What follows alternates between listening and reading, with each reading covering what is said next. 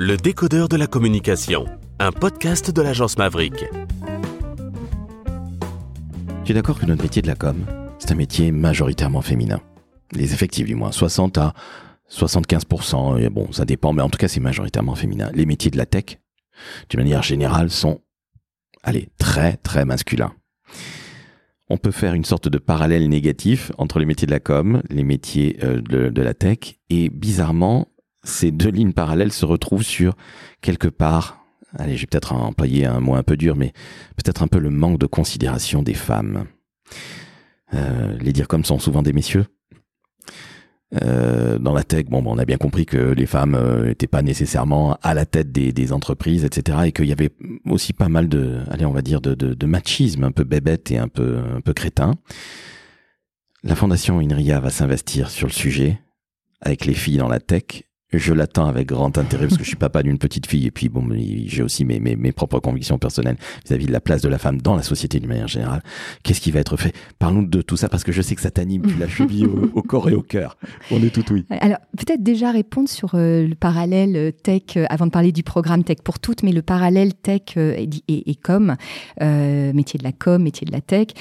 moi, je pense que tout ça procède effectivement de, de, ça vient, ça, remonte très loin, ça remonte au biberon euh, à la petite enfance, mais effectivement, c'est une éducation genrée qu'on reçoit, euh, filles et garçons, qui vont nous amener plutôt vers des métiers, euh, voilà, qui sont des métiers de saltimbanque, de créatifs, euh, de voilà, de, de, bah, de littéraire, de raconteur d'histoire, voilà, qui sont les métiers de la com, et puis inversement, qui vont nous amener, si on est des garçons, vers des métiers de, de, des mathématiques, des sciences dures, pas molles, je précise, des et, parce que effectivement, on le sait très bien, très jeune, dès le primaire, euh, bah, les garçons vont être plus encouragés à embrasser euh, les disciplines plutôt scientifiques. Les filles vont être davantage, peut-être pas dissuadées, mais davantage encouragées à, aller vers les disciplines artistiques, les disciplines littéraires. Donc il y a une forme de, dichotomie qui s'opère finalement assez jeune, qui est pas questionnée, qui n'est qui n'est pas dissible, qui n'est pas explicite, mais qui s'exerce, euh, voilà, sur euh, bon, je parle même pas des jouets genrés enfin voilà, bref, euh, les, les, filles vont jouer à l'infirmière, vont jouer à la dinette, vont donc il y a, toute une série de facteurs euh, qui sont strictement culturels, qui sont le produit de notre environnement, de notre éducation, euh, de plusieurs cercles concentriques euh, de, socialisation. Ça commence dans la famille, ça se poursuit à l'école, ça se poursuit euh, avec les copains, les copines, euh, voilà, et, puis ensuite dans l'entreprise.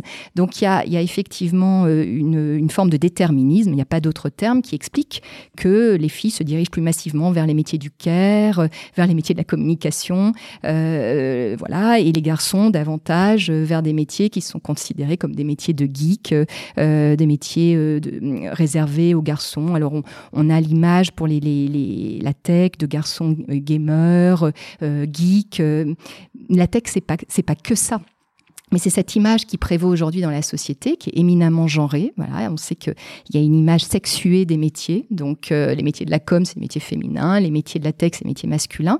Et, et, c'est tautologique. C'est-à-dire que, voilà, ça, ça, ça, ça autorise les, le, le, les, processus de comment dire d'identification à se, à se reproduire de génération en génération sans que rien ne change. Donc ça, c'est une première, une première réponse. Et puis ce que tu décrivais sur euh, les, hommes au pouvoir, les hommes dans les comité de direction. Les, ça, c'est tout simplement le phénomène du plafond de verre et je pense qu'on l'a dans tous les métiers. C'est un phénomène euh, qui, qui, euh, qui euh, dépasse la com, euh, voilà, qu'on retrouve partout. J'ai, voilà, moi, je, tous les codires auxquels j'ai pu participer dans, dans, au cours de ma carrière étaient essentiellement des codires d'hommes et j'étais parfois un peu triste d'être la seule femme dans ces codires et de représenter la com. Et justement, comment est-ce que est-ce que c'était pris? Est-ce que la com c'était les cinq dernières minutes? Est-ce que c'était entre guillemets la récré ou la mi-temps? Ou est-ce que justement, évidemment, cela dépend des entreprises où tu es passé, les et structures des patrons, et, et des, patrons et des patrons. Ok. Mm. Et comment c'était pris au final? Dans ta carrière C'est juste personnel? C'est très variable parce que c'est quand même très personne dépendant. C'est on dit que le, poisson pourrit par la tête, mais, mais effectivement, c'est-à-dire que le, la manière dont le, dirigeant s'empare des sujets de communication, la manière dont il les positionne dans l'organisation, dont il en, fait ou pas une, discipline stratégique, une discipline majeure, bah, ça conditionne tout le reste et ça conditionne aussi le comportement des collègues dans un codir, le regard qui est porté sur la com et, la manière dont on, utilise la com, euh, bien ou mal. Alors justement, tu as eu une patronne, et quelle patronne, puisqu'elle a été la patronne des patrons. Mm. Laurence Parisot, puisque tu as été aussi dire comme de l'IFOP, oui, hein, oui. donc de, la recherche. Euh, euh, Les études et sondages. Pardonne-moi, justement, research. Pardon, c'est le côté marketing anglais. C'est là qu'on est victime de tout ça, pardon. Donc, des études. Comment Laurence considérer la communication? Parce qu'elle avait peut-être une équipe très mixte ou pas, je n'en sais strictement rien, mais ce que tu me dis de ton expérience, c'est que les codires étaient majoritairement masculins, peut-être que l'IFOP changeait ou pas, mais justement avoir une femme comme ça, et puis, et puis pardonne-moi l'expression, une sacrée nana, mm, mm. que, j'apprécie beaucoup. Comment elle considérait la com, Laurence? Ah bah Comme une, une, comment dire, un enjeu absolument stratégique pour l'entreprise. Euh, et, et, je dois dire qu'au cours de ma carrière, j'ai souvent remarqué que les femmes dirigeantes accordaient un un poids très important à la communication. À l'assurance maladie, j'ai été frappée de voir, parce qu'il y avait toute une génération de directrices euh, d'organismes, de, CEPAM, euh, direction régionale du service médical, euh, qui étaient des femmes. Hein. Il y avait une féminisation croissante des, équipes de direction et notamment des, des dirigeantes des organismes locaux. Et j'étais frappée de voir qu'elles étaient particulièrement attentives à la place de la communication euh, au sein de leur, de leur organisme. Et c'était le cas de Laurence Parisot, qui accordait une importance capitale à la communication au sein de l'IFOP. Comment tu expliques ça? Alors, tu as donné une... un élément de réponse, oui. Une forme de sensibilité peut-être particulière des femmes par leur éducation à ces, questions-là, probablement. Je pense qu'effectivement, il y a quelque chose de, cet ordre-là. Euh, une, capacité à se projeter euh, peut-être davantage sur l'importance de mettre en récit leur entreprise, de, de, euh, d'accorder aussi la raison d'être et, la raison de faire. voilà, de faire en sorte, effectivement, au-delà du, du savoir-faire de l'entreprise, de faire savoir euh, ce, que, ce, que, ce que fait l'entreprise.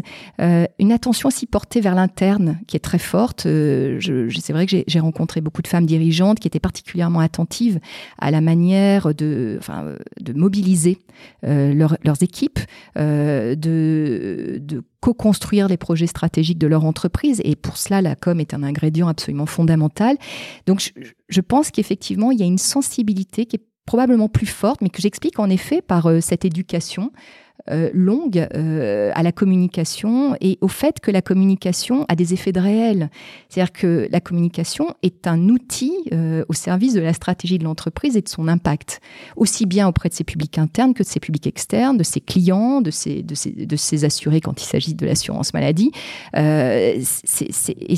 Ça, je pense qu'effectivement, je l'ai, beaucoup retrouvé. Je ne dis pas que les hommes en sont dépourvus, mais je l'ai retrouvé beaucoup avec des femmes dirigeantes qui avaient une, une sensibilité particulièrement marquée, qui, lorsqu'elles prenaient leurs fonctions, euh, très rapidement constituer des équipes de com professionnelles, en tout cas s'évertuer à professionnaliser leurs équipes de com euh, et, et, et, à staffer effectivement euh, la direction de la com voilà, qu'elles trouvaient en arrivant dans leur, dans, leur, dans leur organisme. Et qui ne soit pas une sorte de parent pauvre pour organiser des, événements sympas et faire de jolies affiches avec du bleu, du rouge, du vert. Bref, un vrai métier. Oui, hein. un vrai métier.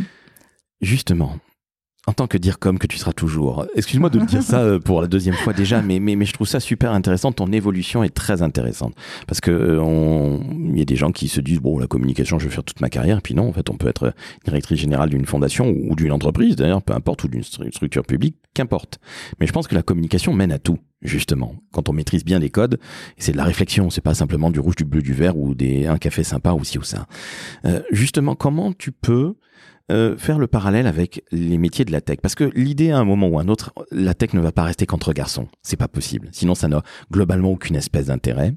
C'est même dangereux. Si on pense aux impacts notamment des, des, des, algorithmes, euh, de, voilà, de, de, des IA, euh, aujourd'hui, on a, on a un vrai sujet, c'est qu'on on, on a des hommes qui parlent à des hommes, on a des hommes qui fabriquent euh, effectivement un monde d'hommes, voilà, parce que les IA, c'est rien d'autre que effectivement des hommes qui sont derrière les machines, et donc, donc ça, ça peut être potentiellement dangereux, effectivement. Très clairement. À la Fondation, il y a Tech pour toutes Mm. Parle-nous-en plus amplement de, de, ce, de, ce, programme parce que ça va être ce qui va t'amener, ce qui va t'animer, qui va te mettre de la pression et qui va être aussi parce qu'il va animer tes journées ainsi que celles de, de ton équipe. Parle-nous de ce programme parce que pour moi il est fondamental. Je ne veux pas d'un monde, je le dis très clairement, où il n'y ait que des mecs euh, dans la tech, que des geeks, ou je suis désolé de faire dans, dans, le, dans, dans les clichés, les caricatures à, à 2 euros, mais euh, malgré tout je ne veux pas de ça.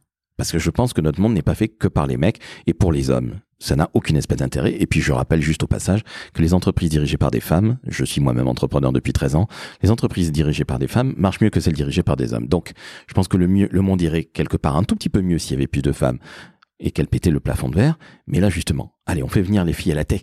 Qu'est-ce qu'on fait là? Il faut que tu nous dises tout là, parce que là, là... Alors, alors, le programme Tech pour toutes s'attaque à une partie du problème. On réglera pas tout parce que l'absence tragique des, des, des, femmes dans les métiers de la tech, euh, elle est, elle est multifactorielle. Elle est d'origine multifactorielle. On a, on a vraiment un sujet systémique, comme je disais, qui se noue au plus jeune âge, euh, qui fait que les filles s'interdisent assez, assez rapidement d'aller vers. D'ailleurs, l'écartent complètement de leur champ, euh, de leur champ visuel, hein, j'allais dire, de leur champ euh, d'intérêt, et donc s'interdisent d'aller vers, euh, vers, vers le numérique, ou plutôt la société leur interdit d'y aller, c'est une forme de, de, censure dont elles n'ont pas conscience, et, et, donc on a, on a un vrai sujet de, de... Tu as un problème? Non, non, je, je trouve ça très intéressant parce que tu me dis, j'étais interloqué, sachez-le, chers auditrices et auditeurs, vous n'avez pas l'image. L'image. Mais j'étais très interloqué quand tu me dis la société leur interdit leur interdit euh, et inconsciemment elles s'interdisent elles-mêmes d'aller vers ces métiers de la tech.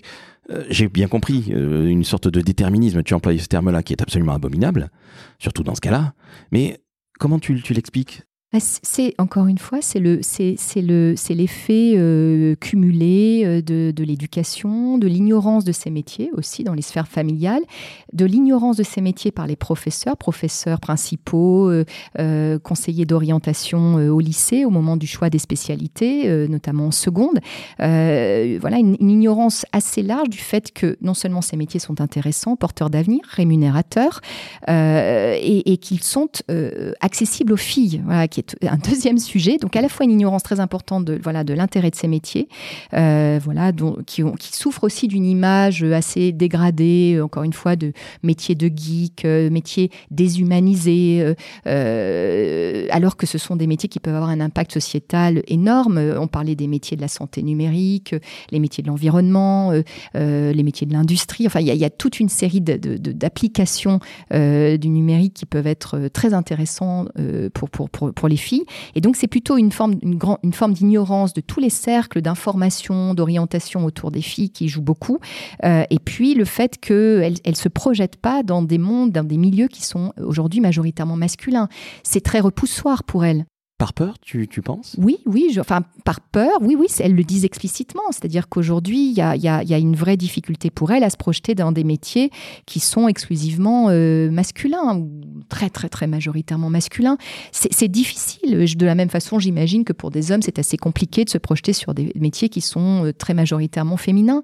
Donc euh, voilà, il y a, y, a, y, a, un vrai sujet de, voilà, de, de, réassurance à faire, d'encouragement, de sensibilisation euh, à faire autour de, de, des métiers en direction de ces filles pour euh, les convaincre et pour ça notamment le, programme Tech pour toutes qui est euh, aujourd'hui un programme parmi d'autres mais qui est un programme de grande ampleur puisqu'il vise à accompagner vraiment sur toute la durée des études du supérieur dans le numérique les jeunes filles qui auront fait le choix de ces formations mais qui au-delà de cet accompagnement prodigué dans le supérieur dans les études supérieures va aussi accompagner les filles au lycée dès la seconde, dès le fameux choix stratégique des spécialités qui est très décisif, très dirimant pour la suite, de, vraiment leur apporter un, conseil, euh, un, accompagnement pour euh, penser leur orientation et lever ces interdits, ces tabous qu'elles ont euh, assez naturellement sur ces métiers. Donc leur apporter, j'allais dire, sur un plateau, un maximum d'informations pour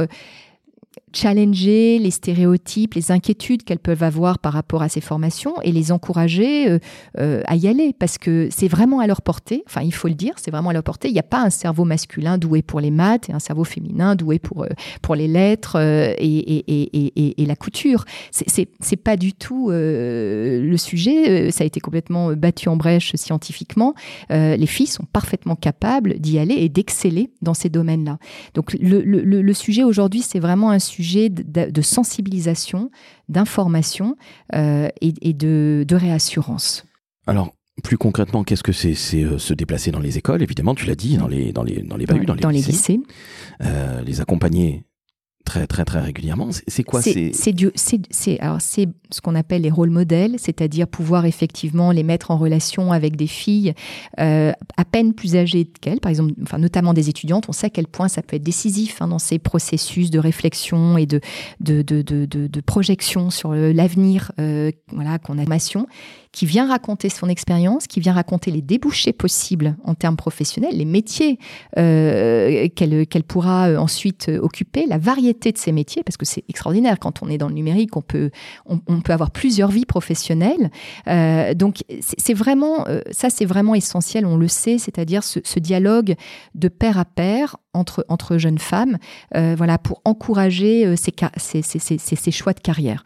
Euh, Tech pour toutes, c'est aussi un appui, j'allais dire, pendant toutes les études, notamment avec du, des ateliers autour des soft skills, autour de la prise de parole en public, autour des VSS, parce qu'il faut, bien évidemment rappeler quand même qu'il y a encore aujourd'hui beaucoup de violences sexistes et sexuelles dans les établissements du supérieur. Donc, euh, il y a un gros travail là aussi euh, de prévention euh, à mener en direction des femmes et aussi en direction des, jeunes hommes dans, les établissements eux-mêmes. donc, c'est vraiment tous ces sujets qu'on va adresser pour à la fois convaincre les filles d'y aller et puis quand elles y sont, leur permettre de s'épanouir véritablement dans ces formations.